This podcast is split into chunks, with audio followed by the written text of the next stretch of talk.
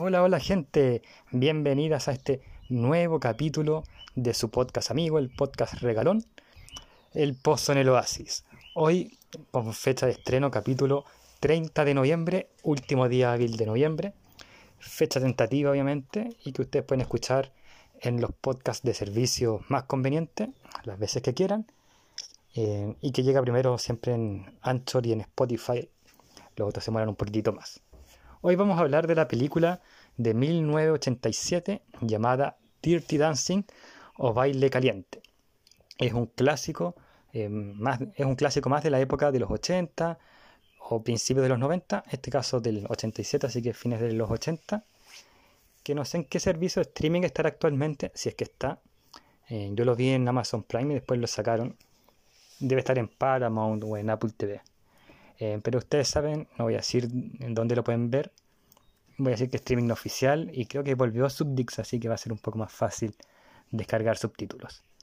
Protagonizada la película por Jennifer Grace como Frances Baby Houseman, Patrick Swayze, que en paz descanse, como Johnny Castle, Jerry Orbach, también que en paz descanse, como Jake Houseman, Cynthia Rhodes como Penny Johnson, Kelly Bishop como Marjorie Houseman, Jane Bracker como Elisa Houseman, Neil Jones como Billy Kostecki, Max Cantor como Robbie Gold. La película se enfoca en Frances, o Baby le voy a decir a partir de ahora, como es su apodo, que en unas vacaciones familiares, que van a, uno de estos hoteles que ofrecen entretenimiento, se involucra en una amistad con el staff de, un, de estos hoteles. Entre las personas que conoce se hace amigo de uno de los camareros, Billy Kostecki, y luego de los bailarines, Johnny Castle, este último un poco de lejanía, y Penny Johnson. Esta última está embarazada y ella decide realizarse un aborto clandestino, pero para esto igual necesita dinero. Y no cuenta con el apañe de Robbie Gould, quien sería el padre de la guagua, y al mismo tiempo entonces no tiene el dinero para hacerse el aborto y ya está en un periodo que es difícil seguir bailando, seguir haciendo su, su trabajo. Y es ahí donde Baby decide colaborar. No me refiero en este caso a lo del, a lo del aborto, aunque también podría, ya que su padre es doctor, pero esto sería muy arriesgado de hacerlo porque podría perder el padre la licencia o irse a la cárcel.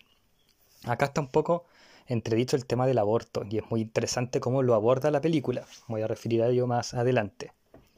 En lo que Baby va a colaborar es en aprender a bailar y hacer esta exposición de, del fin de las vacaciones, cuando este staff se muestre, obviamente disfrazándose de, de Penny.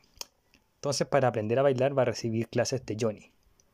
Y si bien las clases son prácticamente un desastre, sobre todo en la parte que hay que levantar a a Baby, entre ellos, entre Baby y Johnny, empieza a crecer un romance prohibido. Así, así tal cual. Y que debe ser a escondidas también, por eso prohibido, eh, por las diferencias sociales que hay entre ambos. Johnny es de la clase baja y Baby de la clase alta, a punto de entrar a la universidad. Además de las políticas del hotel que eran bastante exigentes. Al mismo tiempo, y lo rescatable de este romance, lo que lo hace distinto de las otras películas, similar pero distinto, es que entre ambos empiezan a derrumbarse los propios prejuicios que tienen entre ambos. Eh, prejuicios que les impediría avanzar en un romance. Por el lado de Baby, si sus padres aceptarían la relación, porque ella era muy dependiente de sus padres, si esto podría perjudicarla en su estudio, y la diferencia entre edad. Baby tenía 16, 17 años y no hacía el personaje, la persona Johnny. Eh, por parte de Johnny consideraba que Baby era rica y superficial y él no se iba a involucrar con esa clase de de personas. Otra cosa, o otra de las tramas interesantes de la película Dirty Dancing, es eh, que, y por qué también la película se llama Dirty Dancing, es porque todos los empleados, o por lo menos la parte que se dedicaba al baile, bailaban públicamente bailes de salón, así como vals, cosas por el estilo, pero en privado bailaban, y acá todo el staff, lambadas, se desenfrenaban, bailes que en esa época eran considerados como prohibidos, y que hoy son en verdad más inocentes comparados con la mayoría de los, de los bailes que existen hoy en día. Finalmente, la película tiene esta discusión del aborto a raíz de un hecho puntual, no voy a decir cuál, pero eh, quiero dar mi postura un poco de, del aborto. Y es que yo en lo personal estoy en contra del acto del aborto, pero sí a favor de una ley del aborto. ¿Y por qué? Porque existen los abortos clandestinos, como lo muestra la película. Eh, no es cosa de que uno vaya y lo quiera omitir. Existe. Entonces, tiene que haber una legislación para que las mujeres que tengan, que hagan aborto, no tengan el riesgo de ellas también morir. Entonces, yo estoy en contra del acto, pero a favor de que haya una ley porque todo tiene que estar regulado. Entonces, esta película, como dije, aborda la discusión del aborto en un año que era un tema prohibido. También habla de los lazos familiares y del amor entre sociedades o distintas clases sociales. Y por supuesto, su baile caliente, lo que hoy no sería calificado como baile caliente, porque existen bailes mucho peores que ellos. Hay una frase que celebra al final de la película, o, en la parte de, la conclusión, que podríamos llamarla la frase wow, si es que esa compañía me pagara para auspiciarlo, y es que Johnny saca a bailar a Baby en la película, en un salón que era redondo, y dice, Baby no puede quedarse sentada en una esquina.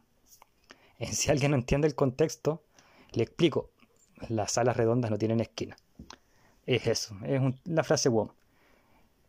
Dirty Dancing es una gran película, eh, muestra la temática eh, de forma interesante, la temática del romance entre distintas clases sociales.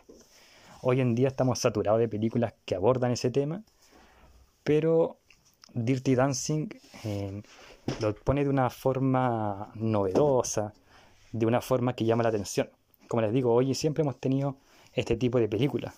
Hace unos meses les hablé de Pretty Woman, ¿cierto? La Dama y el Vagabundo, y siempre han sido desde los años 30. Creo que lo que el viento se llevó también tenía este tema, pero Dirty Dancing lo hace de una forma simpática.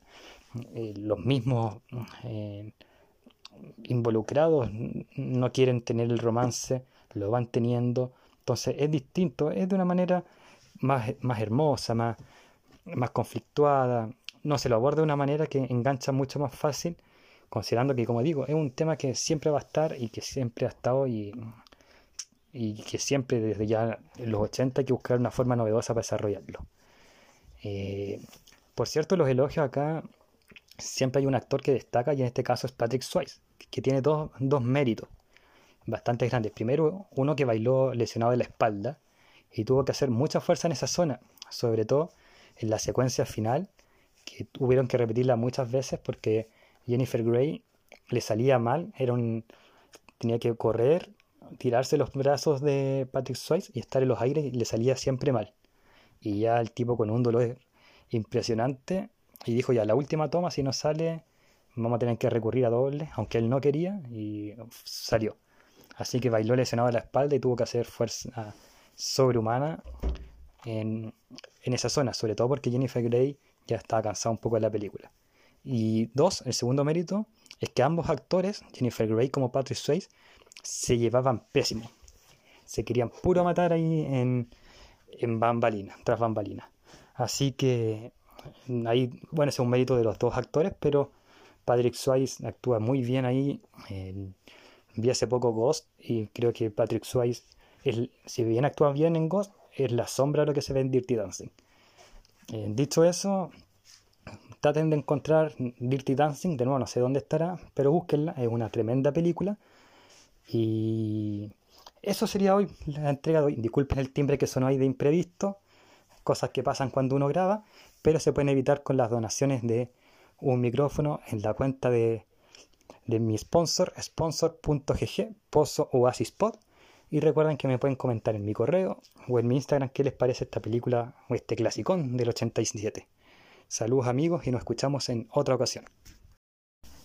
Como ustedes saben, el Pozo en el Oasis tiene algunas pymes que les gusta eh, ayudar, como por ejemplo Trade Games, la mejor tienda de Funcos. Ahí accede a su catálogo online y ve qué productos, Funcos y otras cosas tiene que ofrecer. Cosplay Store Chile, la mejor tienda de accesorios para los cosplayers. Ahí hay lentes, pelucas, ropas, entre otras cosas, ahí en Cosplay Store. Lanas patas de lana, acceda a los mejores productos referentes a los que les gusta bordar, coser, Vas a encontrar lanas, agujas y muchas más cosas en lana pata de lana. Y mi arte pixel. Ahí vas a ver llaveros, imanes, cuadros y más cosas en formato pixel de tus personajes favoritos de la cultura popular.